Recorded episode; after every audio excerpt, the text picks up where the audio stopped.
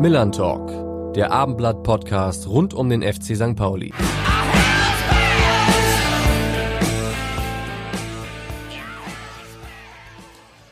Und damit hallo und herzlich willkommen zur vierten Ausgabe des Millern Talk Podcasts. Am Sonntag trifft der FC St. Pauli auf Erzgebirge Aue, eine Partie, die für die Kiezkicker eine eminent hohe Bedeutung hat. Auch darüber wollen wir natürlich heute sprechen und an meiner Seite ist heute natürlich wieder mein Kollege Carsten Harms. Carsten, schön, dass du da bist.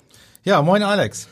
Und wir haben uns natürlich wieder einen spektakulären Gast eingeladen, der uns hoffentlich ganz viele Einblicke zu St. Pauli und zu seinem Leben gibt. Und wer das ist, da hören wir doch mal, was Rainer Wulff uns sagt. Hier ist die vierte Folge vom Miller Talk Podcast. Wir begrüßen heute unseren ehemaligen Spielmacher, DFB-Pokal-Halbfinalisten, Weltpokal-Siegerbesieger, Mitglied unserer Jahrhundertelf ehemaligen Trainer und aktuellen Schotteninvestor beim Dunfermline Athletic Football Club. Hier ist Thomas Megle, aber ohne Schottenrock. Noch. Das ist ein bisschen enttäuschend, Thomas, äh, dass du ohne Schottenrock hier bist, aber trotzdem herzlich willkommen. Schön, dass du da bist. Ja, schön, dass ich eingeladen wurde. Vielen Dank, Carsten. Vielen lieben Dank, Alex. Schön hier zu sein. Da ohne Schottenrock aber mit netten Worten begrüßt worden von Rainer Wulff. Worüber hast du dich am meisten gefreut äh, als Kompliment? Eigentlich Rainer Stimme zu hören, weil Rainer war immer die Konstante der Millantor und das ist ein ganz, ein ganz lieber Mensch, der, der mich lange in meinem Leben begleitet hat am Millantor. Und es ist immer wieder schön, alte, alte Weggefährten zu hören, zu treffen. In der jetzigen Zeit ist es natürlich schwieriger. Aber einfach nur Rainer zu hören, habe ich mich darüber gefreut. Und über alle Komplimente natürlich, das ist immer, das, naja, es ist immer schön, so in die Vergangenheit zu blicken und dass, dass zumindest positiv auf einen zurückgeblickt wird. Ja, ähm, es gibt natürlich sehr, sehr viel zu besprechen. Ähm, Alex hat es angedeutet, das äh, Spiel gegen Aue steht ähm, vor dem FC St. Pauli, der gerade vier Spiele verloren hat. Ähm, deswegen kommen wir an der aktuellen Situation auch nicht vorbei, auch wenn die Vergangenheit äh, vielleicht viel, viel schöner war. Wie sehr leidest du im Moment mit deinem Verein? Also mir tut es schon unglaublich leid, in welcher Situation sie gerade sind. Äh, vor allen Dingen, weil dieses Spiel jetzt gegen Aue natürlich kein leichtes ist. Also wir hatten immer Probleme zu Hause gegen Aue, war immer, war immer problembehaftet, gegen sie zu spielen, weil sie auch sehr, sehr eklig zu spielen sind. Und danach wird's ja nicht leichter, wenn du danach nach Würzburg fährst zum wahrscheinlich äh, Vorletzter gegen Letzten, weil die Punktesituation wird's ja nicht hergeben, dass man auf einen Nicht-Abstiegsplatz springt. Deshalb also doofe Situation. Ich leide nicht mit, wie äh, als ich damals noch selbst in der Verantwortung war. Ich bin relativ weit weg. Ich leide mit wie jeder andere Fan, habe meine Dauerkarte der Millantor. Ja, und das da Fanleiden, würde ich dazu sagen. Inwieweit äh, trägt es äh, dich noch oder berührt es dich noch, dass du äh, von dem Verein vor die Tür gesetzt worden bist, einst? Ach, ich glaube, ähm, das war so die erste, die erste Beurlaubung zu dem damaligen Zeitpunkt in meinem Leben.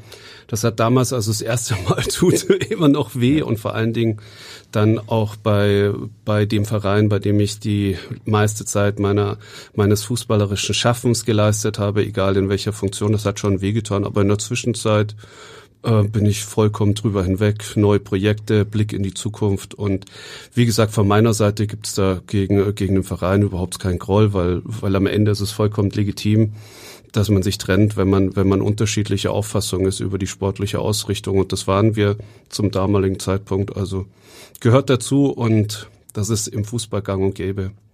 Du hast gesagt, Aue war nie so richtig äh, St. Pauli Hoheitsgebiet. Ähm, beim Thema Aue und Thomas Megle habe ich da so ein Bild im Kopf. Äh, kannst du dir denken, welches das ist? Äh, wenn ich ehrlich bin, nicht, ne? In Aue? Auf der Tribüne? Ach so, ja, ja, ja, in Aue, ja, ja, auf der Tribüne. Ja, ja, das war, das war verrücktes Spiel. Nach, äh, während des Spiels gegen 60 auf die Tribüne verbannt worden, zwei Spiele Sperre Und dann kann ich mich noch dran erinnern, wie wir in Aue gespielt haben. Es war eigentlich, wir hatten riesig viel Verletzte, hatten, ich weiß noch, Lenny T hat hinten rechts verteidigt, weil wir überhaupt keine Außenverteidiger mehr hatten. Und am Ende hat er das super gemacht, bis auf eine Situation. Und daraus ist dann das Tor gefallen. Entscheidende 1-0. Wir konnten nicht mehr zurückkommen und haben dann, glaube ich, 3-0 sogar verloren. Also es war eine bittere Niederlage, aber meine Güte, es gehört dazu im Fußball, dass man, dass man auch Spiele verliert. Aber es war damals schon eine, ja, eine Leidenszeit. Also ich kann, ich kann nur jedem sagen, dass Trainerdasein in nicht erfolgreichen Zeiten sehr, sehr, sehr weh tut. Deshalb tut es mir auch leid für Schulle, weil ich kann mir schon vorstellen, wie es dem gerade geht. Hm. Du hast neben unseren Kollegen damals auf der Pressetribüne gesessen. Ähm, nee. wa warum hast du eigentlich die Sperre bekommen? Also ich kann mir gar nicht vorstellen, dass du so durchdrehen kannst, dass du auf die Tribüne musst. Nee, das war, ich wurde auf die Tribüne verbannt, äh, weil ich reklamiert habe. Das war tatsächlich, das war tatsächlich nicht richtig. Und dann behauptete der vierte Offizielle, dass ich ihn, dass ich ihn gerempelt habe. Es gibt Videomaterial, wo man ganz klar sieht, dass er mir direkt in den Weg gegangen ist. Aber am Ende des Tages ist, brauchst du mit dem DFB nicht verhandeln über solche Themen, weil das ist relativ, relativ schwierig. Aber Fehler gemacht, Mund abwischen, weiter geht's. Hm. Und Emotionen gehören ja auch ein Stück weit dazu, wenn, nicht auch, wenn auch nicht in der Form natürlich, aber wie schwer ist es in Krisensituationen als Trainer auch immer die Kontenance zu bewahren? Naja, ich habe mir vorgenommen, zu dem damaligen Zeitpunkt unglaublich leidenschaftsvoll zu agieren, weil, weil die, weil ich auch ein Vorbild für die Mannschaft sein wollte, muss ganz ehrlich sagen, natürlich gehören Emotionen dazu, aber für mich gehört äh, im, im Nachgang hat das mit positiven Emotionen zu tun und nicht mit negativen. Im Fußball wird mir viel zu viel viel zu viel entschuldigt damit, dass es ähm, dass Emotionen dazugehören und also ganz ehrlich solche Emotionen, wie sie ich sie da gezeigt habe, gehören nicht dazu, sind falsch am Platz, sind auch wenn wir mal über dieses Thema Vorbildfunktion sprechen, dann ist das war das absolut deplatziert, fehl am Platz und das habe ich für mich reflektiert, dass das auf gar keinen Fall mehr passieren kann und dass ich das auch definitiv nicht damit erklären möchte, dass Emotionen dazugehören, sondern solche Emotionen gehören nicht dazu. Okay. Wann, wann ist die Erkenntnis gekommen? Äh, schon relativ schnell danach oder jetzt im Nachhinein, wo du Nein. Abstand gewonnen hast? Also das hat immer damit zu tun, dass du da den Abstand gewinnen musst, um, um auch Zeit zum Reflektieren zu haben. Weil logischerweise reflektiert man, wenn man dann die Zeit hat, reflektiert man dann auch ähm, die Schaffenszeit äh, als Trainer, die Schaffenszeit als Sportdirektor. Man hat gute Dinge gemacht, man hat schlechte Dinge gemacht. so Und dann, äh, dann gibt's natürlich immer die Themen, dass man sagt, wie würde ich es denn jetzt zum jetzigen Zeitpunkt angehen? Was was nehme ich eigentlich da mit aus dieser Zeit heraus? Und da habe ich für mich ganz, ganz wertvolle, ähm, wertvolle ähm, Reflexionen mitgenommen. Und das ist ein, das ist, das ist eigentlich ganz gut so. Und eben auch die gerade, die ich beschrieben habe. Wenn man die Historie der vergangenen Jahre bei St. Pauli reflektiert, dann kommt man immer wieder drauf, dass kurz vor Weihnachten ähm, die Situation sportlich sehr, sehr oft äh, sehr dramatisch ist. Also ich denke auch an an deine Zeit, das war ja dann auch Richtung äh, Spätherbst, äh, Anfang, Anfang Winter, ähm, wo du dann ähm, durch, durch Ewald abgelöst wurdest als Trainer. Ähm, dann die sechs Punkte nach 14 Spielen äh, 2016. Und da gibt's ja viele Beispiele dafür. Gibt es da eigentlich irgendeinen Grund dafür, dass St. Pauli immer dann in so ins Schlamassel gerät?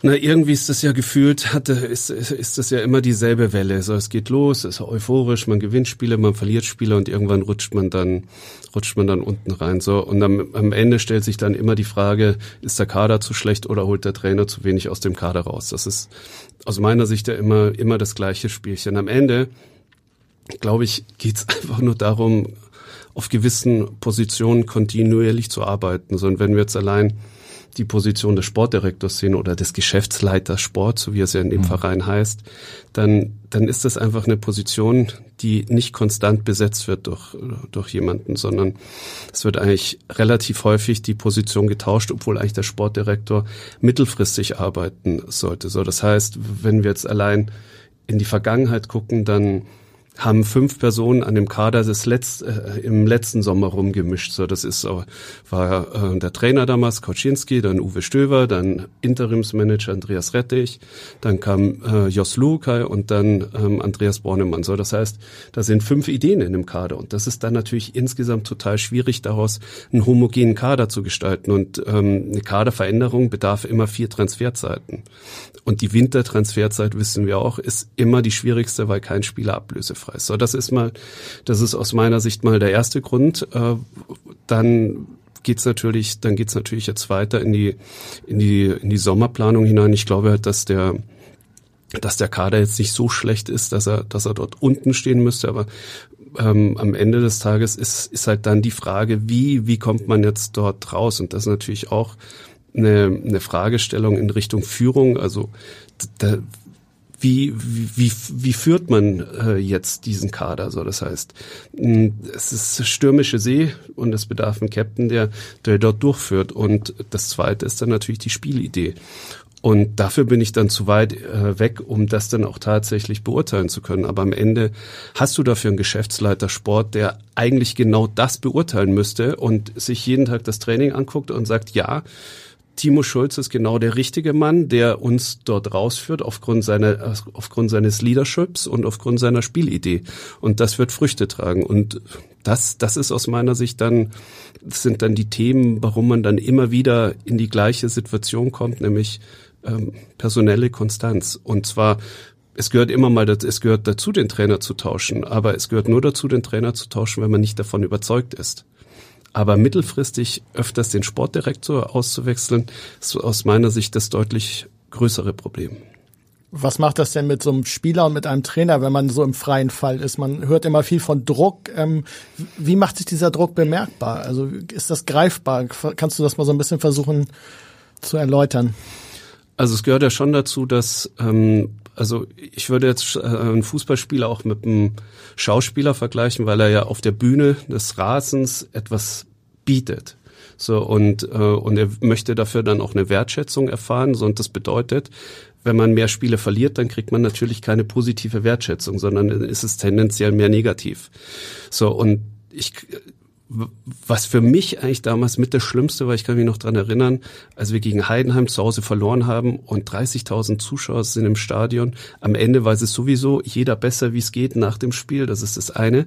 Aber es, es sah so aus, als, als wäre als, als wär der Trainer ein Vollblinder. So, als würden wir, als würden wir gar nicht arbeiten. So, als, und, und so sah das dann am Ende des Tages auch aus. Und das, das ist so ein Thema, was, was die Augen, die dann auf einen gerichtet sind, das ist ein Thema. Ich glaube, es ist weniger ein Thema, das mit Druck zu tun hat. Und das zweite Thema, und das ist mehr so ein Mannschaftsthema aus der Spielersicht heraus, wie hm, ja, wie sage ich das jetzt am besten? Äh, es, es geht eigentlich um, äh, du gehst in jedes Spiel rein, bist positiv und denkst, dass du das Spiel gewinnst und dann passiert etwas, und es passiert etwas Negatives wie ein Gegentor oder wie eine Drangphase des Gegners und plötzlich verliert man den Glauben an sich.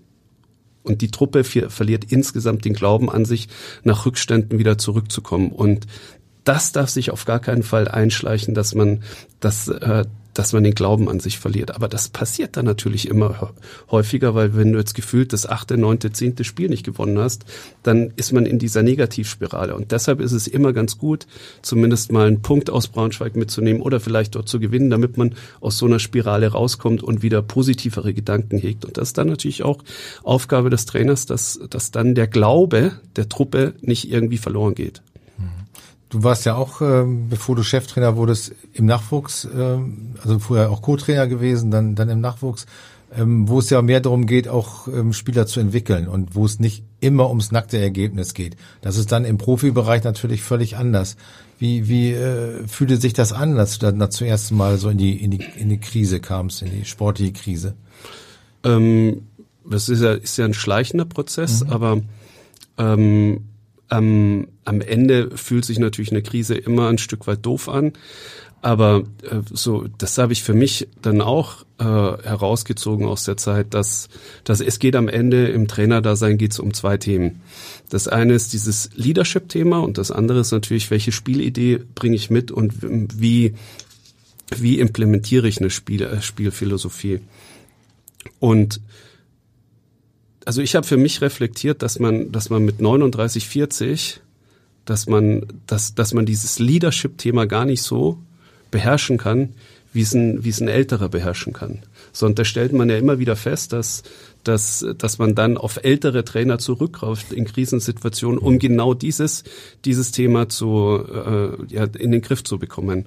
Und die, Ja, das, das ist, das war so das erste Thema von meiner Seite. So deshalb gebe ich eigentlich jedem Trainer den, den Ratschlag eigentlich, dieses, diesen Handwerks, diesen Handwerksberuf Trainer von der Pike auf anzulernen und auch dieses Trainer, dieses Thema Leadership von der Pike auf im Erwachsenenbereich mitzunehmen. Und wenn man jetzt mal sieht, ein Thomas Reis, der in Bochum, finde ich, einen sehr, sehr, sehr guten Job macht, da stellt man auch fest, dass er auch lange im Nachwuchsbereich gearbeitet hat aber halt auch deutlich älter ist und dadurch aus meiner Sicht so dieses Thema Leadership ein Stück weit besser im Griff hat. Und dann geht's natürlich um dieses Thema Spielidee und da muss man eigentlich den Bremer Verantwortlichen aus meiner Sicht ein Riesenkompliment haben, dass sie, dass sie einfach eine Überzeugung hatten und aus dieser Überzeugung heraus gehandelt haben und an Flo Kofeld festgehalten haben. Ist natürlich deutlich leichter an ihm festzuhalten, weil es ja schon mal funktioniert hat und weil es schon mal erfolgreich war. Und das, das sind eigentlich so die Themen, die, die, die mich aus meiner Zeit heraus ähm, bewegt haben. Welche Rolle spielen denn erfahrene Co-Trainer, gerade wenn man selbst noch nicht diese Lebenserfahrung hat? St. Pauli hat zwei sehr junge Co-Trainer, die äh, Ende 20 sind, die natürlich auch noch nicht erlebt haben, wie es ist, mit dem Rücken zur Wand zu stehen. Wäre es schlauer gewesen, äh, einen, zumindest einen erfahrenen Co-Trainer mit ins Boot zu nehmen? Das kann ich jetzt, kann ich von der Ferne auch schwer beurteilen. Also nur um einen Erfahrenen dabei zu haben, ähm, also es, es muss ja auch passen. Also, also äh, mir fällt da ein, zum Beispiel äh, hier Hermann, der damals bei Bayern Düsseldorf gearbeitet hat. Also das, das wäre so, das wäre so das Anforderungsprofil gewesen. Also ich glaube schon, dass, dass das auch äh, von Schulle bedacht wurde. Aber es geht ja auch immer darum, findet man jemanden, der genau dieses, dieses Profil ausfüllt. Und wenn man keinen dann findet, dann, dann würde ich es auch nicht tun, nur, äh, nur um einen älteren, erfahrenen mit dabei zu haben. Aber war, ich fand es eine sehr mutige Entscheidung, aber Scholle trifft auch mutige Entscheidungen, so ist er auch, ist auch, ein, ist auch aus meiner Sicht immer ein mutiger Mensch, hat auch immer seine Linie. Also das würde ich jetzt nicht als, äh, als, als einen Fehler bezeichnen, sondern das war, das war eine mutige Entscheidung und am Ende, glaube ich, wird es an solchen Themen nicht scheitern, ob, der, ob du einen erfahrenen Co-Trainer mit dabei hast. Mhm. Wie siehst du Schulle als Typ, als Trainer? Du kennst ihn gut. Ähm, hat er das Zeug, ein erfolgreicher Profitrainer zu werden? Ich glaube schon, dass er das Zeug hat, ein erfolgreicher Profitrainer zu werden. Also ähm, ich habe ich hab Schulle als Spieler sehr geschätzt, sehr verlässlich gewesen. Ich habe ich hab mit ihm als Co-Trainer zusammengearbeitet. Ich habe damals die Idee gehabt, dass ich ihn äh, in den Nachwuchsbereich äh, nehme, weil, weil am Ende des Tages habe ich halt auch gesehen, dass Schulle kein Co-Trainer ist, sondern Schulle ist ein Cheftrainer. Und mhm. wenn jemand ein Cheftrainer ist, dann kann er nicht als Co-Trainer arbeiten. Und das hat er, das hat er hervorragend gemacht im Nachwuchs vom FC St. Pauli. Also deshalb wünsche ich ihm da an der Stelle eigentlich nur das Beste, wohlwissend, wie, wie schwierig die Aufgabe für ihn gerade ist und wohlwissend, wie die Situation äh, für ihn privat gerade ist, weil er natürlich auch Dinge an sich selbst hinterfragt. Und am Ende des Tages bist du natürlich 24 Stunden damit beschäftigt, was wie, wie kannst du eigentlich den Kader aus dieser, aus dieser Krise herausführen? Und das sorgt dann schon das ein oder andere Mal für schlaflose Nächte. Mhm. Da kommt natürlich das Thema Druck. Ähm, das hast du auch gespürt. Ähm, was ist eigentlich schlimmer, der interne Druck oder der externe Druck? Also auch der Druck von den Medien oder von den Zuschauern oder ist das auch die interne Erwartungshaltung schlimmer? Also für mich war es, also für, für mich war immer viel schlimmer den Druck, den ich mir selbst gemacht habe. Mhm erfolgreich, erfolgreich zu sein. So, das ist eigentlich so, das, das war für mich äh, der schlimmste Druck, dass, also, wenn du im Profifußball arbeiten möchtest, dann darfst du medial keinen Druck spüren. Also, dann musst du das einfach aussitzen. Dann ist klar, wenn du, wenn du Spiele verlierst, dann musst du dir einen Stahlhelm aufsetzen, dann kriegst du, kriegst du äh, ein paar Schläge auf den Kopf, Stahlhelm auf, einmal durchgehen und das war's dann. Und dann kommen auch wieder die sonnigen Zeiten, wo die Sonne strahlt und du wieder, du wieder äh, nach draußen gehen kannst und mit einem Lächeln da bist. Aber das, das darf nicht das Thema sein. Ähm, das andere, das zweite, was mich dann mehr beschäftigt hat, und das war vielleicht auch ein Thema, dass man lieber beim anderen Club arbeiten sollte, dass einem der Club natürlich auch am Herzen liegt. sondern man möchte den Verein nicht irgendwie in einer verantwortungsvollen Position äh, an eine Stelle führen, wo er, wo er gar nicht hingehört. Und das, das waren so die zwei Themen, die mich mehr belastet haben als dieser äh, Druck medial oder äh, im Verein. Das, das hat mich eigentlich weniger tangiert als die anderen beiden Themen, die ich gerade angesprochen habe. Das ist ja eigentlich ein Widerspruch, weil man sagt ja, man am besten ist, man hat einen authentischen Trainer, der, der den Verein lebt und liebt und äh, äh, geht dann voran. Und jetzt sagst du, naja, eigentlich ist das auch ähm, kann auch ein Nachteil sein, wenn man zu sehr mit dem Herzen bei dem Verein ist. Ja, ich kann da mal ein, ich kann mal ein ganz konkretes Beispiel anführen, da, äh, an dem man das gut festmachen kann. So, ähm, als ich Cheftrainer wurde, ging es dann darum, ähm, wie wollen wir uns eigentlich im Winter noch verstärken.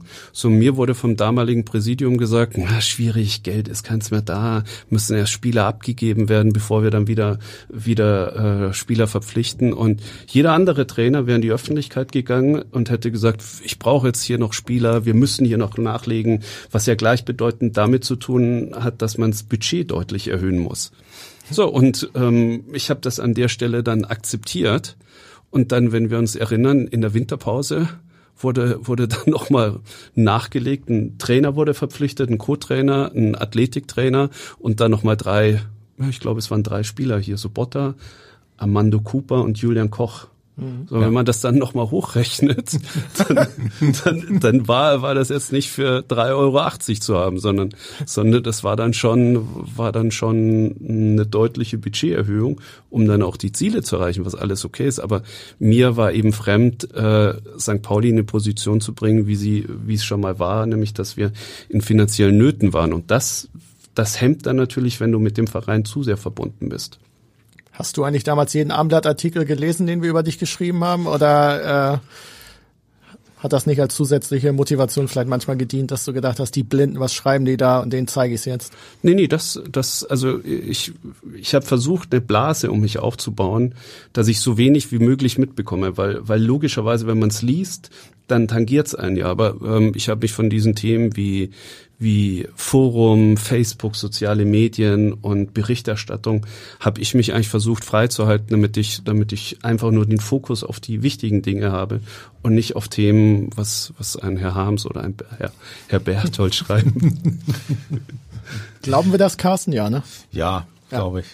Ich denke mal, die ganz schlimmen Sachen sind ja auch dann zugetragen worden. Die ganz schlimmen Sachen sind auch zugetragen worden, aber, aber man kann ja für sich immer, weißt du, man bildet ja seine eigene Wahrheit und die eigene Wahrheit ist subjektiv, aber man sagt einfach, die beiden haben keine Ahnung von dem Spiel. Naja. Was natürlich auch viel zu leicht ist und was natürlich dann auch nicht stimmt, das weiß ich auch. Vielen Dank. Ja, gut, wir sind natürlich keine, wir sind natürlich keine ausgebildeten. War natürlich ein keiner, kleiner ich weiß. Wir sind natürlich keine ausgebildeten Fußballlehrer, da hast du völlig recht. Müsste ja auch nicht sein. Nee, genau, genau. Ähm, aber genauso wie wir sind, gibt es ja auch viele Zuschauer, die das Ganze beurteilen und auch glauben, sie haben alle irgendwie Ahnung davon. Ähm, was macht es im Moment aus, dass äh, es eben keine Zuschauer gibt? Und was macht es gerade für eine Mannschaft wie den FC St. Pauli aus, der es ja eigentlich gewohnt, die es ja eigentlich gewohnt ist, vor vollem Haus zumindest seine Heimspiele zu bestreiten? Schwierig, schwierig zu sagen. Logischerweise fehlt die Atmosphäre, aber wenn wir jetzt mal den Blick so Richtung, Richtung Schalke werfen, dann stelle ich mir schon die Frage, ob es für die nicht gerade sogar besser ist, ohne Zuschauer zu spielen als, als vor Zuschauern, weil ich möchte nicht wissen, was da los gewesen wäre beim Stand von 0-3 gegen Leverkusen, wie die Zuschauer nach dem x-ten nicht gewonnenen Spiel dann an der Stelle reagieren.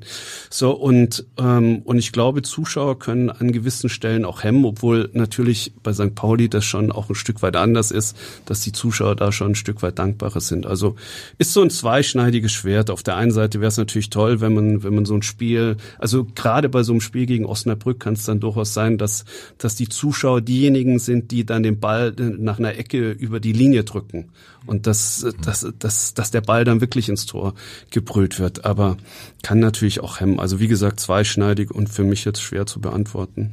Es gibt ja auch so Mannschaften, die haben Feuer einfach von sich aus und manche müssen von außen angezündet werden durch Pfiffe, durch Anfeuerung. Bei St. Pauli habe ich das Gefühl, dass diese eigene Energie so ein bisschen schwer aufzubauen ist, dass die vielleicht wirklich so dieses, ja, diesen verbalen Tritt in den Hintern auch mal brauchen. Ähm, du warst Spieler. Gibt es so Situationen, wo man einfach auch das Publikum braucht, um nochmal zehn Prozent mehr rauszuholen? Also äh, ich, für mich war es immer gut, wenn man, wenn man diese Atmosphäre gespürt hat, diese hitzige, positive Atmosphäre. Das war schon, das war schon immer gut und gerade am Millantor ist es ja tendenziell eh meistens positiv. So und gerade wenn wenn wenn man dann noch mal eine Drangphase von der 75. bis zur 90. hat mit fünf sechs Eckbällen und und und das Stadion so richtig äh, in Wallung kommt, dann kann dann hat mir das gerade in den letzten zehn Prozent noch mal noch mal wirklich geholfen. Für mich wäre es wirklich schwierig gewesen, wenn ich beim Verein gespielt hätte, wo 3000 Zuschauer im Stadion sind und man das Gefühl hat, dass man atmosphärisch ähm, beim Tennis angekommen ist. Ja. Ähm, in der Krise ist ja dann oft auch der, der Trainer im Fokus ähm, und äh, dann der Sündenbock. Der Trainer gibt es dann meistens weiter, sagt er, er nimmt jetzt die Spieler mehr in die Verantwortung. Wenn du mal an deine Spielerkarriere zurückdenkst, dann hast du sicherlich solche Situationen auch erlebt. Wie, wie geht man als Spieler in so einer Situation damit um? Ja, ähm, also am Ende versucht man eine Niederlage am Wochenende schnell abzuarbeiten und dann wieder mit der mit einem positiven Gefühl ins nächste Wochenende zu gehen, damit man diesen wie er so oft beschrieben wird, diesen, diesen Bock dann umstößt. Jeder spricht davon immer, den Bock umzustoßen, aber am Ende geht es natürlich darum, wie wie stößt man den Bock um? Und da sind wir auch wieder beim Thema Leadership. So, wie, wie führe ich die Truppe? So, auf der einen Seite gibt's ja, gibt's ja schon ein paar Möglichkeiten. Versuche ich sie über Inhalte mit ins Boot zu holen? Versuche ich über Druck zu arbeiten? Versuche ich immer mal wieder, wieder zu wechseln? Aber das ist ja dann genau der Punkt, den, den Geschäftsleiter Sport oder der Sportdirektor dann auch zu beurteilen hat, indem er eng dran ist. Ist es das richtige Leadership vom Trainer? Ist es die richtige Spielidee? Greift die Spielidee irgendwann mal? Sind wir davon überzeugt, dass, dass wir so den Bock umstoßen können? Und das, das ist jetzt die Aufgabe von, von Andreas Bornemann, das dann am Ende des Tages zu beurteilen und dann entsprechend seine, seine, ja, seine Erfahrung mit einfließen zu lassen, weil er ist ja jetzt auch schon lange genug dabei und ich denke schon, dass er das dann auch ein Stück weit beurteilen kann. Hm, Schuller hat jetzt ja öffentlich angekündigt, wir müssen die Zügel anziehen. Ich habe vielleicht zu viel Vertrauen gegeben. Die vergangenen Wochen hat er aber häufig auch nach Niederlagen gesagt, ach so schlecht waren wir ja gar nicht und wir spielen ja ordentlichen Fußball. Wie wichtig ist es als Trainer, sich treu zu bleiben, authentisch zu sein und jetzt nicht auf Deutsch gesagt solche Scheißhausparolen rauszuhauen nach dem Motto, jetzt ziehe ich die Zügel an. Nimmt man das als Spieler dann ernst oder? Also ich glaube, und das ist, äh, also ich glaube, das ist eigentlich so das, so das Geheimnis vom erfolgreichen Trainer, dass er, dass er 100 Prozent authentisch ist so dass er, dass er den Spielern reinen Wein einschenkt, wie er das sieht. So, das, das kann auch durch mal, durchaus mal kritisch sein, aber dass er sie nicht anlügt, dass er authentisch ist, dass er, dass er, dass er sie unterstützt. Und wenn, wenn Schulle jetzt der Meinung ist, dass, dass das vorher nicht gefruchtet hat und er das ein Stück weiter anziehen muss, dann kann es natürlich durchaus sein, dass es, dass es, dass er weiterhin authentisch bleibt. Dann springt er halt gerade in der, in der Führung, dass er auf der einen Seite versucht hat, über positive Gedanken die Truppe ins Boot zu bekommen, über neue Inhalte, dass er, dass er darüber versucht hat, die Truppe ins Boot zu bekommen und jetzt, jetzt switcht er gerade, ob das richtig oder falsch ist dafür, das kann, das kann ich nicht beurteilen, sondern das müssen die beurteilen, die die Truppe kennen, die eng an der Truppe dran sind. Und dann denke ich, sollte man schon auch die Schlüsse daraus ziehen können, was diese Mannschaft denn auch braucht. Hm. Die Mannschaft hat eine Krisensitzung abgehalten, ohne Sportchef, ohne Trainer. Ähm, welche Erfahrung hast du als Spieler mit solchen Sitzungen? Was hältst du davon? Auch aus Trainerperspektive, wenn sich deine Jungs dann mal äh, ohne dich treffen und mal Tacheles reden, wie ist das zu bewerten? Ich finde, ich finde sowas, also ich finde sowas überbewertet. Das ist jetzt ein schönes Zeichen für die, für die, äh, für die Medienlandschaft, das ist ein schönes Zeichen für das Umfeld äh, vom FC St. Pauli. Aber am, aber am Ende des Tages ist es vollkommen klar, dass die 90 Minuten zählen. Sondern man hat 90 Minuten Zeit gehabt, im, im Braunschweig das Spiel zu gewinnen und das ist nicht passiert, wo die Verantwortung liegt beim Trainer, beim Spieler, bei beiden, beim Sport, beim Kader, vom Sportdirektor ich, ich kann es nicht beurteilen. Aber am Ende des Tages muss man halt wirklich sagen, dass, dass halt die 90 Minuten zählen und da hat man Zeit. Und wenn man in den 90 Minuten vieles erledigt, dann braucht man keine Krisensitzung, dann braucht man sich nicht darüber austauschen, sondern das sind oftmals mehr Zeichen nach außen, um so nach dem Motto, man hat die Zeit erkannt. Hm, kannst du dich an so eine Krisensitzung mal als Spieler erinnern, wie das so abgelaufen ist? Ja, das, ich kann mich, ich kann mich da an viele erinnern. Logischerweise, ich habe jetzt nicht nur, ich habe jetzt nicht nur bei Vereinen gespielt, wo man jedes Spiel gewonnen hat, sondern, sondern ich habe mehr bei Vereinen gespielt, wo man auch mal durchaus sechs, sieben Stück, sechs, sieben Spiele am Stück nicht gewonnen hat. So, das bedeutet, dass ich natürlich auch solche Krisensituationen miterlebt habe und Krisensitzungen mitgemacht habe. Und am Ende äh, ist es dann immer eine Frage, der Charaktere. Also ich habe auch Krisensitzungen miterlebt, wo man, wo man jedem Spieler was aus der Nase ziehen musste und am Ende, am Ende kamen Floskeln dabei raus, die du so schön eben als Scheißhausparolen bezeichnet hast und dann saß man anderthalb Stunden zusammen und hat sich gefragt, was haben wir jetzt eigentlich hier besprochen? Genau, das ist die Frage, wie, wie wichtig ist eigentlich Reibung denn in solch, gerade in solchen Situationen und gerade in solchen äh, Sitzungen. Ähm, Im Moment hab, haben wir den Eindruck von außen, dass die Mannschaft doch weitgehend sehr lieb ist, dass es eigentlich wenig Typen gibt, die sich vielleicht aneinander reiben. Äh, wie, wie wichtig ist es bei, bei aller Harmonie, die man ja letztens auf dem Feld braucht, aber dass man auch wirklich Tacheles redet? Also ich glaube, ich glaube, dass, dass das Allerwichtigste ist, und das, das war so meine Philosophie als Spieler und auch als Trainer, so, das Wichtigste ist, dass wenn ich meine Leistung bringe, dann helfe ich der Mannschaft. Das ist schon mal, das ist schon mal das Erste. Und wenn ich, wenn ich meine Leistung bringe, dann kann ich darüber auch anderen helfen, indem ich mit ihnen kommuniziere. Aber als erstes, das Wichtigste ist immer vor der eigenen Haustür zu kehren, inwieweit bringe ich meine Leistung. Und das ist, das ist für mich ganz, ganz, ganz wichtig. Es gibt ganz, ganz, ganz viele Spieler, die als Kommunikator auftreten, die, die ähm, auf dem Spiel kommunizieren und am Ende des Tages kommunizieren sie in alle Richtungen, vergessen aber dabei ihre eigene Leistung zu bringen. Deshalb sage ich immer, an erster Stelle steht die eigene Leistung. Und wenn ich meine eigene Leistung gebracht habe, dann helfe ich damit der Mannschaft und kann darüber hinaus durch Kommunikation auch anderen helfen. Und anscheinend ist das, ist das nicht immer der Fall, weil, weil man jede, äh, weil man zu viele Gegentore bekommt. Und Gegentore entstehen immer aus Fehlern und da muss man mal analysieren, womit die Gegentore zusammenhängen. Sind es individuelle Themen oder sind es Themen aufgrund der Spielidee? Und das sind alles so Themen, die, äh, die dann von einer sportlichen Leitung aus analysiert werden müssen. Ja, man kann ja auch nur den Mund aufmachen, wenn man wirklich performt, ne? Weil wenn man einen Bock nach dem anderen schießt und dann in der Kabine aufsteht und sagt, hier Stürmer, treff doch mal häufiger, dann sagt er ja auch, was willst du eigentlich? Äh, sieh erst mal zu, dass du den Laden hinten dicht kriegst. Also ich habe schon Torhüter in der Bundesliga gehört, die nach verlorenen Spielen Interviews gegeben haben, wo sie gesagt haben, wir müssen mehr laufen, wir müssen mehr Aggressivität zeigen, wir müssen mehr Zweikämpfe führen. Was er damit eigentlich sagen möchte, ist, dass die zehn vor ihm Zweikämpfe gewinnen müssen, aggressiver sein müssen. Und das hilft dann natürlich nicht, wenn er vielleicht in den 90 Minuten dreimal unter einer Flanke durchgerutscht ist und man das Spiel deshalb 2-0 verloren hat. Hm, da sind wir wieder bei Authentizität. Ne? Genau. Also das ist äh, Leistung ist nun mal die, der oberste Indikator als Führungsspieler. Ja, genau. Du warst ja auch immer bei Interviews und auch äh, generell ein sehr meinungsstarker Spieler, Trainer. Ähm, gibt es so Interviews, wo du rückblickend sagst, oh Gott, was habe ich denn da erzählt? Oder den Spruch hätte ich mir verkneifen müssen? Oder stehst du zu allem, was du uns Medien so ins Mikro diktiert hast? Ah, natürlich habe ich auch Quatsch erzählt. Das ist doch, also das fing schon, glaube ich, mit meinem ersten Interview an, wo wir damals Jack Daniels als Sponsor hatten und äh, ich gefragt wurde, ob das denn zu einem Fußballverein, zum Sportverein passt und ich gesagt habe, nee, finde ich nicht, dass das passt. Und ich dann, ich, ja, und ich dann äh, Hamburg 1 gebeten habe, äh, Entschuldigung, können wir das nochmal von vorne, von vorne starten, weil ich glaube, dann wäre meine Karriere direkt beendet gewesen, noch vom ersten Spieltag. Aber natürlich habe ich auch also man muss ja mal ganz ehrlich sein, so man analysiert zehn Minuten nach dem Spiel, analysiert man das Spiel. Sondern als Spieler ist man dann natürlich noch noch hitziger. Ich habe versucht, mich runterzufahren.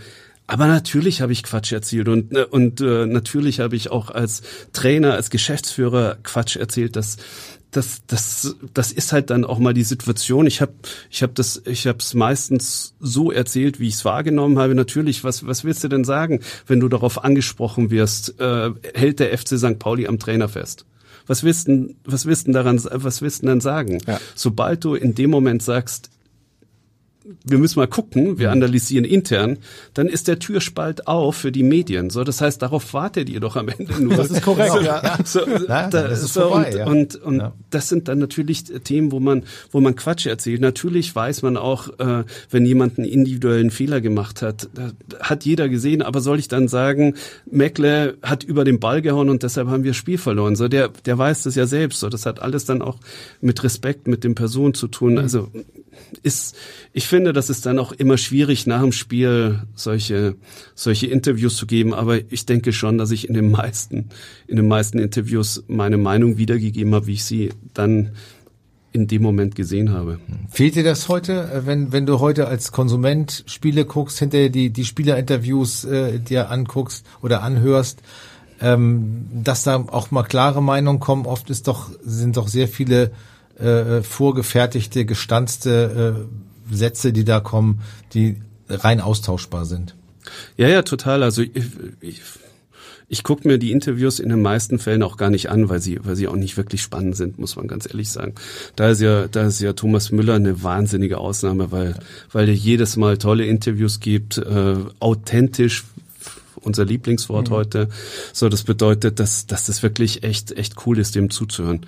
Auf der anderen Seite wissen wir es doch, wie es ist. Wenn, wenn ihr freie Fahrt bei den, bei den Spielern habt, dann kriegt ihr auch mal off-Record was in den Blog diktiert, was wir eigentlich gar nicht haben wollen äh, als Verein. Das ist das eine und dann kriegt ihr Internas raus. Auf der anderen Seite, dass jetzt fast jede Aussage vom Verein ähm, abgesegnet werden muss, ist natürlich schon ist natürlich schon schwierig. Vor allen Dingen sorgt es dafür, dass es für den Leser nicht mehr spannend und nicht mehr interessant ist. Also man, man ist, man läuft jetzt gerade in so eine Sackgasse hinein und ich glaube, dass es doch Sinn machen würde, aus dieser Sackgasse hinauszukommen. So auf, aus der, auf der einen Seite sollte ein Verein nicht zu sehr darauf bedacht sein, dass er alles reglementiert, was die, was die Aussagen von Spielern und Offiziellen angeht. Auf der anderen Seite möchte man natürlich als Verein auch nicht, dass ein Journalist irgendeine Aussage nimmt und sie dann verdreht, weil das gab es natürlich auch schon das ein oder andere Mal. Oder dass man, dass man dann zu viel Informanten in der Truppe hat, die die dann alles durchstecken. Das ist dann natürlich auch doof. Also ich glaube so, man müsste da aus dieser Sackgasse wieder in einem vernünftigen Maß rauskommen, damit die Sportberichterstattung für alle Beteiligten ein Stück weit interessanter wird. Wird denn den, den jungen Spielern heute schon in, in NLZs äh, so Meinungsstärke abgewöhnt? Ich glaube, ich weiß nicht, ob, ob, ob, es, ob es bewusst passiert, aber auf jeden Fall ist es natürlich so, dass wir nach einem Muster ausgebildet haben. Und dieses eine Muster bedeutet natürlich, dass du auf der anderen Seite weniger zulässt in die andere Richtung. Und ich habe immer gesagt, ich habe den, ich habe den Mitarbeitern im Nachwuchs immer gesagt, wenn ich bei den Runden dabei war, zum Glück habe ich nicht bei euch gespielt, weil wenn ich bei euch gespielt hätte, dann ich wäre nie Profi geworden. So, ihr hättet mich, ihr hättet mich in der U17 aussortiert, weil logischerweise, wenn du 17 bist in der Pubertät und noch ein Highsporn bist, so, dann machst du da natürlich auch, auch Fehler. Das muss man schon ganz ehrlich sagen. So, und natürlich habe ich viele Fehler gemacht und äh, ich habe mich auch bei ein paar Trainern dafür auch entschuldigen müssen. Ich, also heute noch bei Armin Fee, dem habe ich das auch gesagt, weil ich da auch Fehler gemacht habe. Aber, aber am Ende des Tages ist es dann, ist es dann schon eine schwierige Geschichte, dass, ja. dass, dass man, dass man schwierige Typen dann schwerer zulässt. Ich sage immer, weißt du, wenn du einen Spieler hast, der dir 30 Tore schießt, dann kann der zumindest schon mal Fußball spielen. Wenn der dann noch ein schwieriger Typ ist, dann muss ich das halt für eine Mannschaft bündeln, so dass, so dass es für eine Mannschaft und für ein Trainerteam akzeptabel und handelbar bleibt. Aber mir werden solche Typen dann auch zu schnell ausgetauscht und zu schnell ähm, weggeschickt, als dass man sich, als dass man sich um sie kümmert. Und das stellen wir jetzt ja fest. Also in unserer Ausbildung gingen wir viel, es ging viel um Technik, Passen, Positionsspiel, Ballbesitz, Fußball, so hat der DFB ausgebildet, so haben die Leistungszentren ausgebildet. So heißt das natürlich unglaublich schwierig, ist jetzt ein Flügelstürmer zu finden, der ins Eins gegen Eins geht, weil logischerweise jeder Nachwuchstrainer ähm, da, äh, eigentlich dem Spieler sagen müsste, geh siebenmal ins Eins gegen Eins und beim siebten Mal gehst du auch, du gehst auch ins siebte Eins gegen Eins, auch wenn du die sechs davor verloren hast. Ja. Mach das einfach. So, und das ist eine Form von Ausbildung, die uns ein Stück weit abhanden gekommen ist, auch irgendwie aus der Historie logisch erklärbar, aber jetzt kann man hier nochmal neu justieren und kann, kann das, äh, kann das ein Stück weit anpassen. Mhm. Aber insgesamt war doch das sehr erfolgreich, wie wir ausgebildet haben, dass es auch ein paar negative Aspekte mit sich bringt, ist auch klar. Und das Fußballbusiness ist ja auch immer ein bisschen Show. Also ich erinnere mich nur an einen Spruch von dir von dem Derby, dass du gesagt hast, den HSV schlagen wir zur Not auch auf dem Mond. Problem ist, das Spiel habt ja 0-4 verloren und du hast einen Elfmeter, glaube ich, gegen Martin Piekenhagen verschossen, oder? Da war Wovon doch. sprichst du? Äh, ich glaube, das war so Jahrtausendwende ungefähr. Da bist du falsch informiert. Nein, das glaube ich nicht. Nein, da hast du vollkommen recht. Also ähm, ja, also jetzt musst du dir mal vorstellen, wenn man, wenn das damals ein Medienmitarbeiter gelesen hätte, der hätte das doch zensiert, ja. oder? So, aber ähm, also das war, ähm, Alex, das war mit, das war mit die schlimmste Erfahrung in in meiner Fußballkarriere dass man, dass man nochmal versucht, also strategisch eine Aussage trifft und versucht dann nochmal, noch mal alle Kräfte zu mobilisieren, dass man den Abstieg vermeidet, sondern am Ende des Tages, äh, also äh, 30. Minute oder 16. Minute, ich weiß gar nicht mehr welche. Stand 0-0, Es stand 0-0, ne? so, und äh, du, ich verschieß den Elfmeter und fünf Minuten, sieben und neun Minuten danach schießt der HSV drei Tore. Und das war, es war für mich wirklich mit das Allerschlimmste. Aber hat mich auch geprägt, war ein, war ein wirklich sehr tiefes Tal, das ich da erlebt habe. Aber ja, gehört, gehört auch mit zu meiner Vergangenheit mit dazu. Logischerweise mit dem Ausgang von heute würde ich es nicht mehr machen. Ist auch klar. Apropos meinungsstarker Spieler, wir haben unseren rasenden Reporter Nico Paczynski mal äh, gefragt, was ihm so zum Thema Thomas Meckler einfällt und ähm, er hat da eine Anekdote für uns. Hören wir doch mal rein. Aloha an alle Hörer vom Millern Talk. Hier ist wieder Patsche. Und da wir in den letzten Wochen uns wenig freuen konnten über den FC St. Pauli, ist die Freude heute umso größer, denn mein alter Spezi Thomas Megle ist heute zu Besuch. Und das finde ich große Klasse, denn mit Maggie verbinden mich ganz, ganz viele schöne Momente und das nicht nur sportlich, sondern auch privat. Ähm, wenn ich überlege, ich glaube, Thomas Megle ähm, ist einer der fußballerisch intelligentesten Spieler, mit denen ich je zusammenspielen durfte. Und da reichte manchmal auch nur ein Blick, einmal sich kurz angucken und dann wusste man Bescheid, wo der andere hinläuft. Und ähm, dazu noch Marcel Rath. Also wir drei waren schon ein tolles Quartett, das muss man sagen. Äh, natürlich super. Unvergessen natürlich die beiden Tore, die ähm, Maggie und ich schießen durften. Ähm, sagte Maggie auch mal, dass er keine Hüfte hätte und äh, sich um die gedreht hätte bei dem 1-0 gegen Bayern. Und das war für mich äh, eines der besten Tore, was ich je gesehen habe. Und das ist, ähm, das bleibt bis heute in meiner Erinnerung und das war natürlich ein wunderschöner Abend. Aber wir hatten natürlich auch äh, nicht nur fußballerische Momente, wir hatten natürlich auch privat äh, tolle Momente, weil wir in derselben Wohnanlage gewohnt haben. Und ich konnte Maggie auf die Terrasse gucken und er mir auf dem Balkon. Von daher wussten wir immer, wo der andere ist oder was der andere macht. Und wir hatten auch dieselbe Stammkneipe mit der Mini Cooper Bar. Und da war natürlich der Rückweg immer ein bisschen länger als der Hinweg, was wir bis heute überlegen, woran das gelegen haben kann. Ja, Maggie, freue mich, dass du da bist. Abschließend natürlich wieder mal zwei Fragen. Ähm, du bist ja auch außerhalb des, des, Platzes immer für ein Gespräch gut gewesen und ähm, das waren immer sehr schöne Gespräche. Das Einzige, was ich vergessen habe, zum Ende, bevor du nach Rostock gegangen bist, haben wir immer gesungen, einer geht noch, einer geht noch heim. Woran lag das? Ist natürlich ein Insider, musst du nicht allen Hörern erzählen, aber ich würde es gerne noch mal wissen.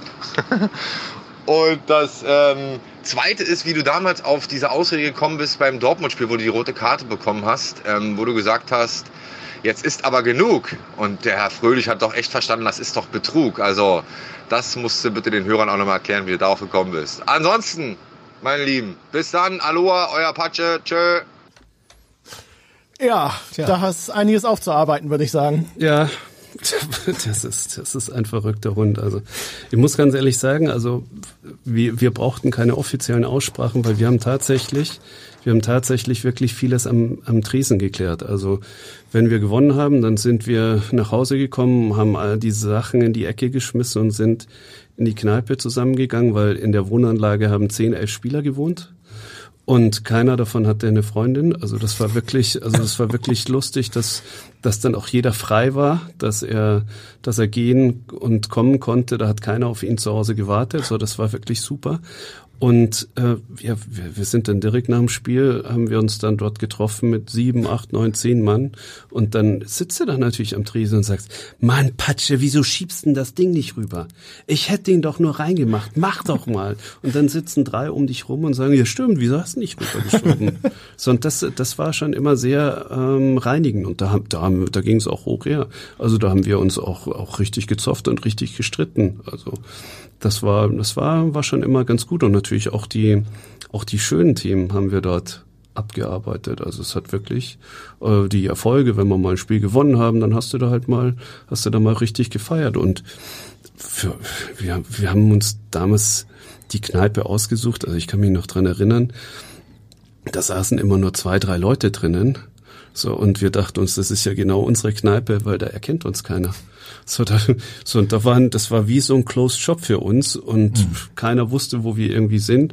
Und ich, das war echt, das war echt eine wahnsinnig geile Zeit, die da, die wir da hatten. Und das hat einen unglaublichen Teamgast geprägt. Mhm. Und der Fangesang, äh, einer geht noch heim. Was steckt dahinter? Ne, das, weil wir, weil wir meistens mit 20 Leuten unterwegs waren, so, da war es schwierig, dann, dass, dass einer allein nach Hause geht, sondern weil er gestützt werden musste. Also das war Teamwork quasi genau. Teamwork. Okay. Teamwork. Und was war mit Herrn Fröhlich? das war ja, das, das sind alles so Themen. So, das das braucht man heute, glaube ich, nicht thematisieren. Das, das wäre eine, das würde noch eine andere Podcast-Sendung füllen. Was uns natürlich interessieren würde, wie ist es mit Nico Paczynski als Nachbar? Also ich stelle mir das zwischen unterhaltsam und dramatisch vor. Also wie ist es? Genau so ist es. Ja. genau so ist es. Also das war immer. Also wie gesagt, äh, ich habe in einem einen Block gewohnt, Patsche mir gegenüber, Harry konnten wir nie reingucken, weil der hat an der Hauptstraße gewohnt, dann Dubravko Kohlinger hat dort noch gewohnt, dann dann äh, Fabi Gerber und also da haben wirklich in dem Block haben wirklich ganz ganz ganz viele gewohnt und das war äh, Patsche war schon immer also so wie er halt ist, gell? Ja. Authentisch, crazy, verrückt, lustig und Patsche, also ich kann ja das Kompliment nur zurückgeben, weil Patsche wusste auch immer genau, wo er hinlaufen musste. Also das war für mich, das war für mich als Mittelfeldspieler mit die schönste Zeit, so mit mit Patsche, dann mit Harry Rath, mit mit Ivan Klasnic, so weil äh, Harry so der Verrückte und dann Ivan und Patsche, die beide richtig gut Fußball spielen konnten, richtig schlaue Spieler, die das Spiel verstanden haben, ja. wo du einen Doppelpass spielen konntest, die wussten ganz genau, in welche Räume sie zu laufen haben, dieses räumliche Verhalten und das war für mich als Szene dahinter echt ein Traum. Also davon habe ich tatsächlich ganz, ganz, ganz viel partizipiert von den dreien, aber auch von denen, die hinter uns waren, die uns den Rücken freigehalten haben. Also Bürger, Lotta, Stani, Trulla, Shiny und die ganzen Jungs. Also das hat so von der Mischung her schon echt super gepasst.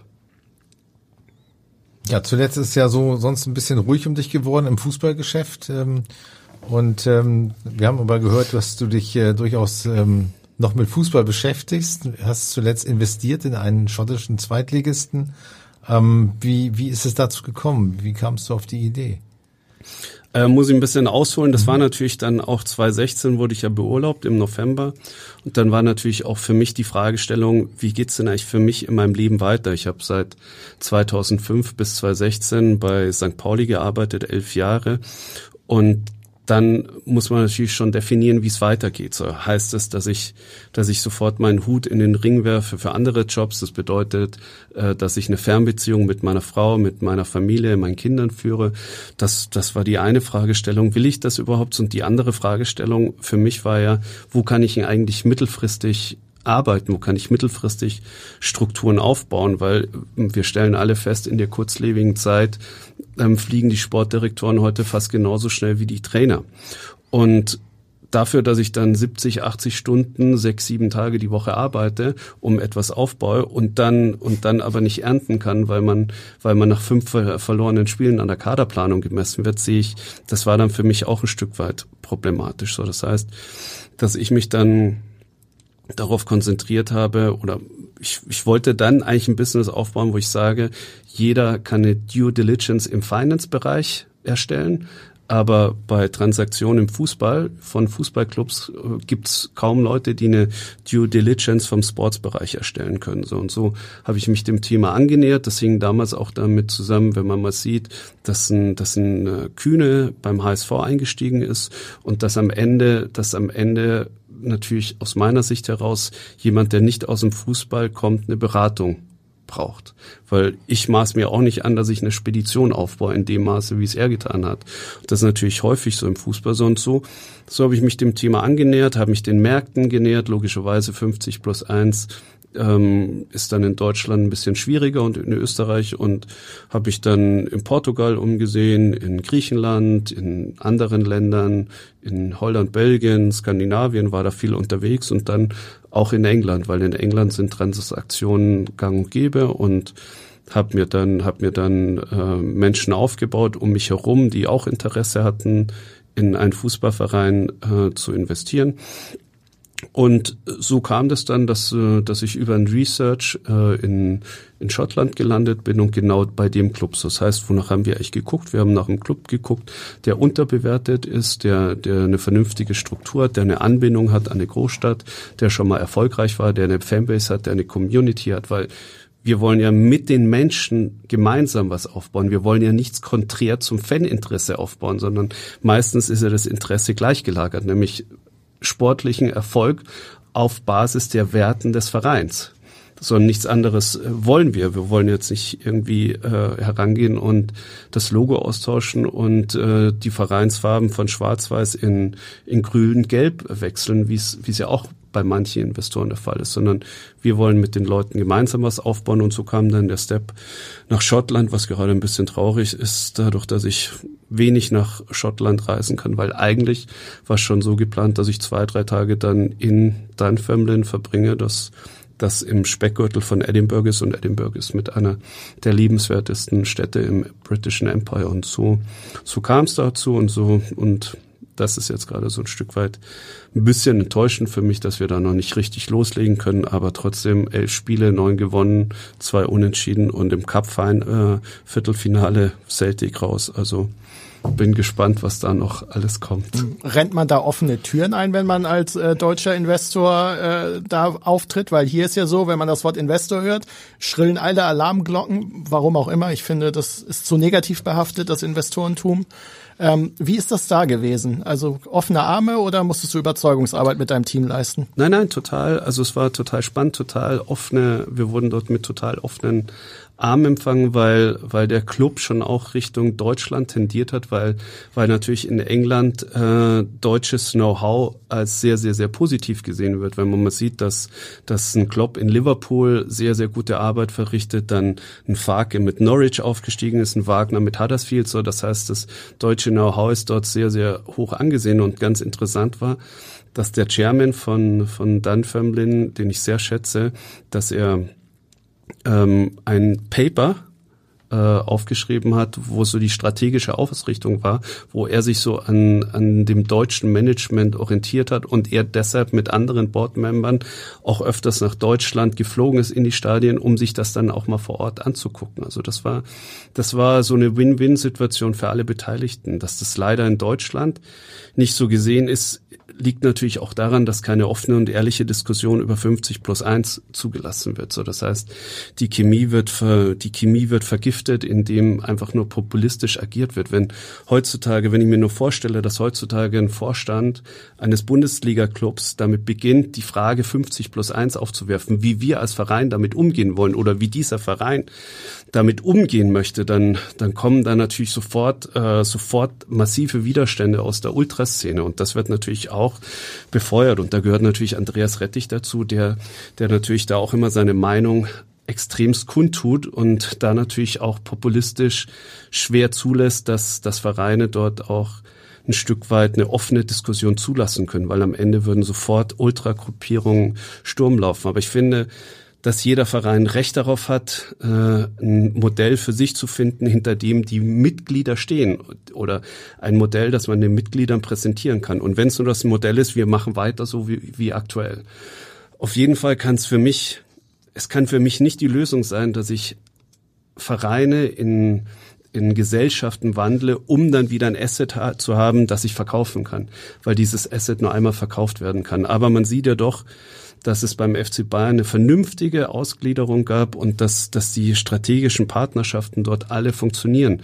Und auch wenn ich sehe, wie St. Pauli damit umgeht, mit dem Genossenschaftsmodell, dann sind das Lösungen, die aufgezeigt werden zum eingetragenen Verein. Aber da müsste eine offene Diskussion möglich sein, um, um, um dann auch einen neuen Blickwinkel zu haben. Es gäbe ja auch in Deutschland, glaube ich, genug Vereine, die das Potenzial hätten, wo man auch sagt, okay, ihr seid äh, unterbewertet, ihr habt eine Fanbase, ähm, aber wie du sagst, die 50 plus 1 Regel hat das, glaube ich, für euch dann auch äh, ausgeschlossen, da mal an deutsche Vereine ranzutreten, oder? Ja, ja, voll, vollkommen richtig. Das war, das war genau der Grund. Und am Ende geht's ja darum, dass man, dass man ja sein Konzept umsetzen möchte und das über, über eine Mehrheit. Und das heißt, in diesem Konzept sind wir vollkommen transparent. Das haben wir vorgestellt, würden wir gerne umsetzen. Und vor allen Dingen geht's ja bei uns auch um eine, um eine Nachhaltigkeit in dem Projekt. Leider ist es natürlich so, dass es in Deutschland Negativbeispiele gibt. Also wenn wir jetzt nach München gucken, zu 60 München, dann ist da natürlich, was dieses Thema Investor angeht, einiges schiefgelaufen. So, und wenn wir natürlich immer dieses Beispiel heranführen, dann, dann ist klar, dass, äh, dass das natürlich in Deutschland so nicht funktionieren kann, wie eben die Zusammenarbeit zwischen Investor von 60 und, und Verein dort gerade äh, stattfindet. Das ist ein, das ist ein riesiges Problem. Aber trotzdem gibt's ja, gibt's ja zwischen eingetragenem Verein und dem Modell von 1860 irgendetwas dazwischen. Zumindest sollten die Vereine darüber oder die, zumindest sollten die Vereine darüber nachdenken dürfen, welche Möglichkeiten es gibt, weil am Ende beschließt das ja eh eine Mitgliederversammlung. Gut, Absolut. Wobei bei St. Pauli wärst du mit einem Investor oder mit auch, so, so wie du es jetzt in, in, in Schottland bist, äh, sicherlich keine Freunde gewinnen. Nein, vollkommen richtig. Aber ich glaube ja, dass dieses, ich glaube ja, dies, dass dieses Modell für Deutschland nicht tragfähig ist, dass eine Gruppe von Menschen die Mehrheit eines Vereins erwirbt. Aber es kann ja trotzdem, es, es gibt ja trotzdem noch mehrere Möglichkeiten, um andere Wege zu finden. So, und darüber sollte zumindest mal eine offene Diskussion geführt werden dürfen. Und wie, wie ich schon gesagt habe, und wenn es am Ende so ist, dass die Mitgliedschaft entscheidet, wir bleiben beim eingetragenen Verein, dann, dann ist das auch eine Lösung. Aber ich finde den Denkanstoß vom FC St. Pauli sehr gut, dass, dass, dort, dass, äh, dass dort Gedanken weiterentwickelt werden ähm, im Thema 50 plus 1 und im Thema eingetragener Verein. Und das, das ist, das ist für mich ganz wichtig, dass wir, dass wir da weiterkommen. Wobei ich kann auch, ich kann, ich kann die Menschen total verstehen, weil wir müssen immer fragen, woran, woran liegt das eigentlich? Wir leben in einer total globalisierten Welt und am Ende ist das, ist das in dieser globalisierten Welt das einzige, was eigentlich so ein Stück weit geblieben ist, dass ich als Kind mit meinem Opa am Millantor war und jetzt mein Kind geht mit mir zum Millantor und ich hoffe, dass, dass es dann über Generationen so weitergeht. Das ist so ein Stück weit eine Konstante im Leben von Menschen in einer globalisierten Welt. Und das bedeutet, dass, dass wenn das dann natürlich auch noch wegfallen würde, dass, dass, dass andere Menschen über meinen Verein entscheiden, dass eine Gruppe über meinen Verein entscheidet, dass ich das als erstes mal nicht haben möchte, kann ich, kann ich alles total nachvollziehen. Hm. Aber Geld spielt natürlich immer eine Rolle im Fußball. Gerade jetzt in der Corona-Zeit ist auch Geldbeschaffung, glaube ich, ein elementares Thema, oder? Total. Also äh, ich bin eh gespannt, wie sich, wie sich die Vereine durch die Corona-Krise finanzieren werden soll. Das ist das eine. Und das andere ist natürlich, ähm, es schenkt dir heutzutage keiner Geld, sondern Vereine nehmen Kredite auf. Es werden Kredite gestundet. Vereine sind teils sehr stark überschuldet. So, das heißt, vielleicht bleibt ihnen nur noch dieser Ausweg. Aber das bedeutet ja, dass sie sich in, in der Vergangenheit doch anscheinend nicht wirtschaftliches Wirtschaften in eine Situation gebracht haben, die sie dazu geführt hat, dass sie Schulden haben. Und das ist, das ist eigentlich so ein Stück weit ein großes, ein großes Problem. Aber ich glaube, dass zumindest jetzt oder ich hoffe zumindest, dass wir ab Sommer über dem Berg sind, was die Corona-Krise angeht, dass wieder Zuschauer in den Stadien zugelassen werden und dass wieder eine erhebliche Säule des, äh, des Incomes auf wieder eingenommen werden kann für den Verein und dass es dann wirtschaftlich besser aussieht. Aber es zeigt auch dann der FC St. Pauli, dass es dann doch immer hilft, konservativ zu wirtschaften. Spielt ihr eher erste Liga in Schottland oder St. Pauli eher erste Liga in Deutschland? Welcher Weg ist länger? Also ich glaube, dass wir eher erste Liga in Schottland spielen als St. Pauli, aber das ist gerade eben eine Momentaufnahme, die sich in zwei, drei Monaten gedreht haben kann. Wenn St. Pauli aus der Krise gekommen ist, was ich Ihnen und vor allen Dingen Schulle auch total wünsche und gönne. Aber da sind wir noch ein bisschen weiter. Wir sind aktuell auf dem Relegationsplatz zum Aufstieg in die erste Liga. Und da spielen auch nur zwölf Truppen. Ich hoffe, dass wir das ein Stück weit erreichen und dann in der Relegation ist vieles möglich. Der St. Pauli hatte eine Zeit lang eine Kooperation mit Stoke City. Das war dann im Endeffekt nicht so ganz so glücklich. Könnte man sich das auch äh, vorstellen mit Dampfanleihen? Hm, am Ende sind Kooperationen also ich habe im Fußballbereich habe ich noch nie eine Kooperation erkannt, die funktioniert. So am Ende gibt's immer einen großen und einen kleinen und am Ende will der Große immer vom Kleinen partizipieren. So es kann vielleicht sein, dass eine Kooperation auf auf Marketing-Ebene funktioniert oder auf welchen Ebenen auch immer, aber aber im sportlichen Bereich ähm, war das war das immer ganz schwierig. Also ich kann mich noch erinnern, zu unserer Zeit haben wir im Sport damals eine Kooperation mit dem AS Monaco aufgebaut und wir wollten eigentlich immer auf Spieler aus, äh, auf junge Spieler vom AS Monaco zurückgreifen. Und in jeder Transferperiode hat dann am 20. August oder Januar der Trainer gesagt, ich will doch keinen abgeben. Und am Ende, am Ende ist daraus nichts rausgekommen. Nach vier Transferperioden haben wir dann auch mal in Frankreich nachgefragt, warum Scouts von uns nach Monaco fliegen um sich Spieler anzugucken, aber wir in vier Transferperioden keinen Spieler transferieren. So, das ist dann natürlich immer ein bisschen problematisch und so war es auch in der Kooperation. Also sehe ich immer ein Stück weit kritisch. Es gibt gute Ansatzmöglichkeiten, aber da muss man angstfrei rangehen, ohne dass es heißt, dass, dass der andere nur partizipieren möchte. Aber das ist insgesamt schwierig. Hm. Wenn du dir einen Spieler von St. Pauli aussuchen dürftest für euren Kader, wen würdest du nehmen? Uh, gute Frage. Ähm, warte mal. Burgstaller. Warum? ähm, weil wir, weil wir, weil ich finde, Stürmer, die die auf dem Niveau spielen, dass, dass die immer gefragt sind. Ein Innenverteidiger kriegst du immer ein bisschen leichter. Die schwierigste Position ist ein, ist ein Stürmer und da, das Thema haben wir jetzt bei St. Pauli auch noch gar nicht angesprochen, aber ich glaube schon, dass der, dass der erheblich fehlt.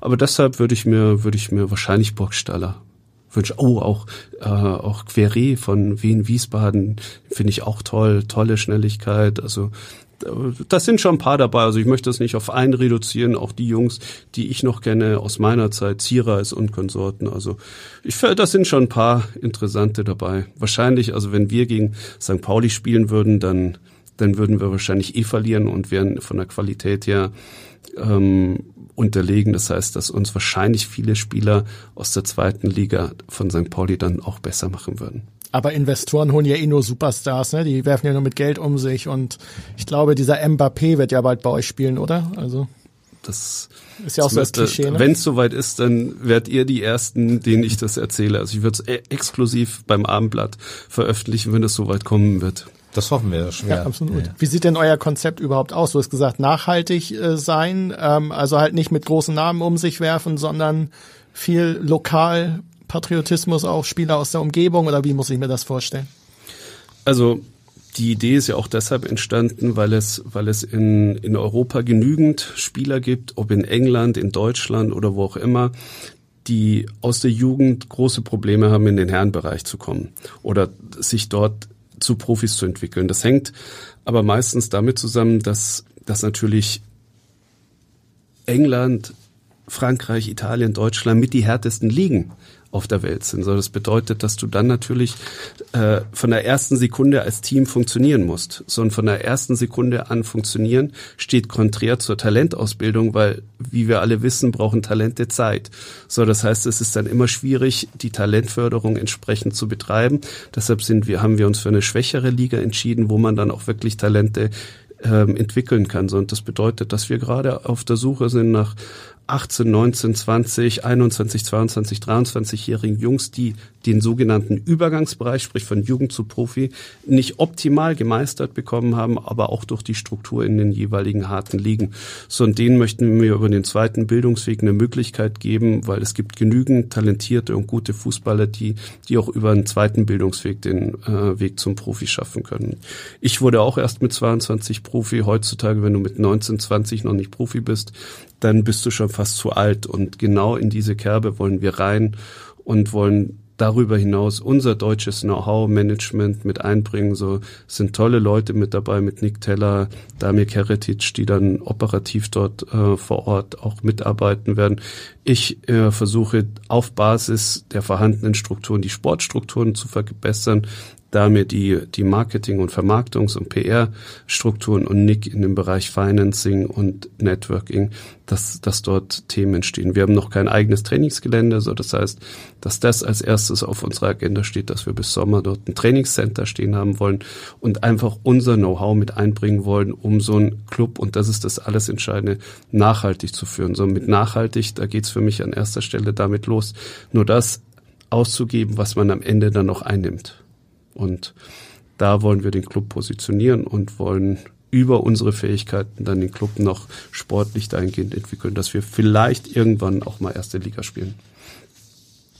Ähm, wenn man äh, so schaut, was du ähm, sonst noch alles so gemacht hast, ähm, dann äh, bist du ja ein vielseitiger Unternehmer. Du hast als Verleger gearbeitet, du hast äh, Beteiligung von an Handwerksfirmen. Bist du eigentlich ein Workaholic?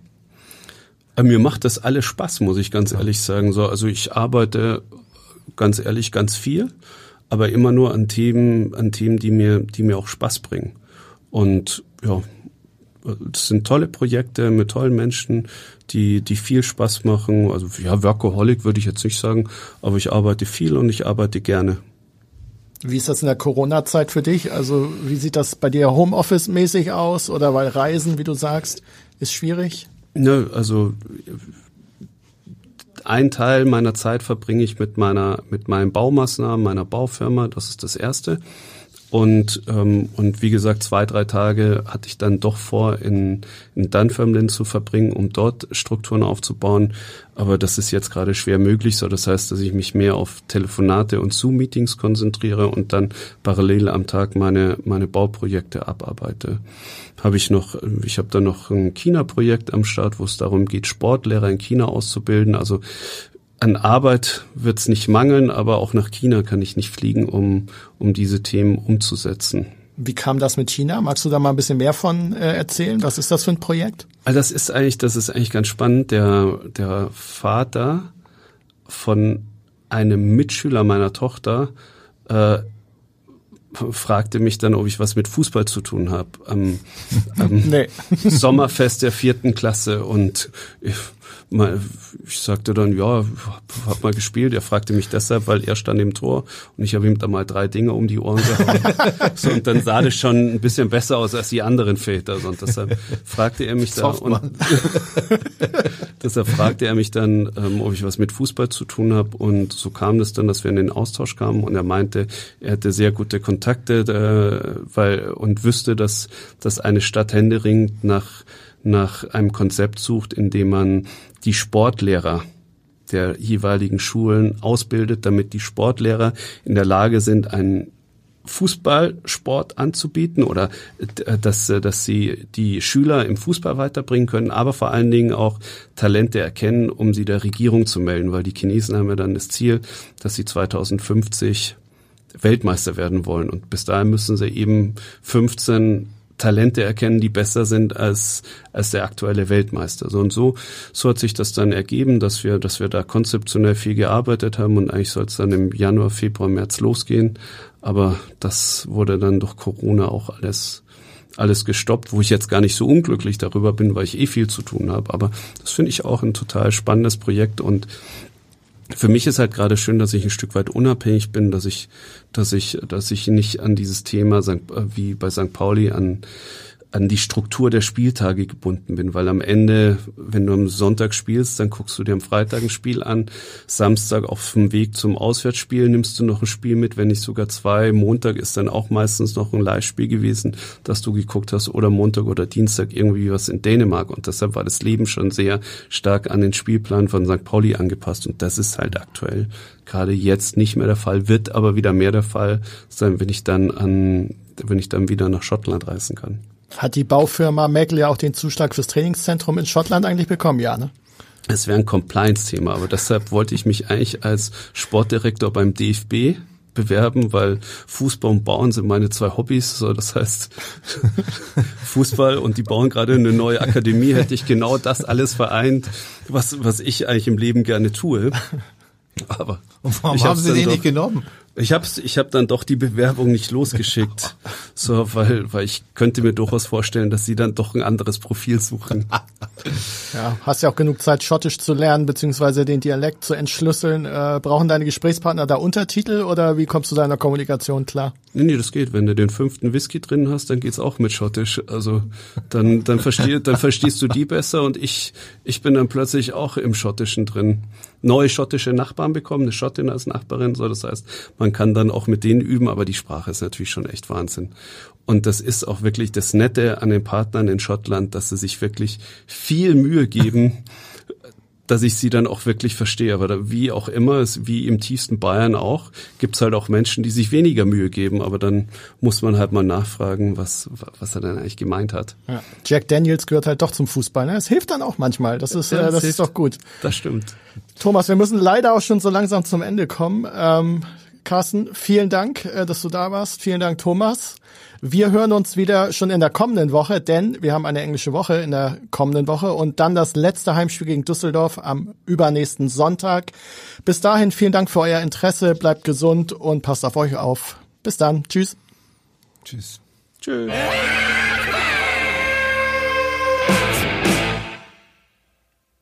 Weitere Podcasts vom Hamburger Abendblatt finden Sie auf abendblatt.de slash podcast.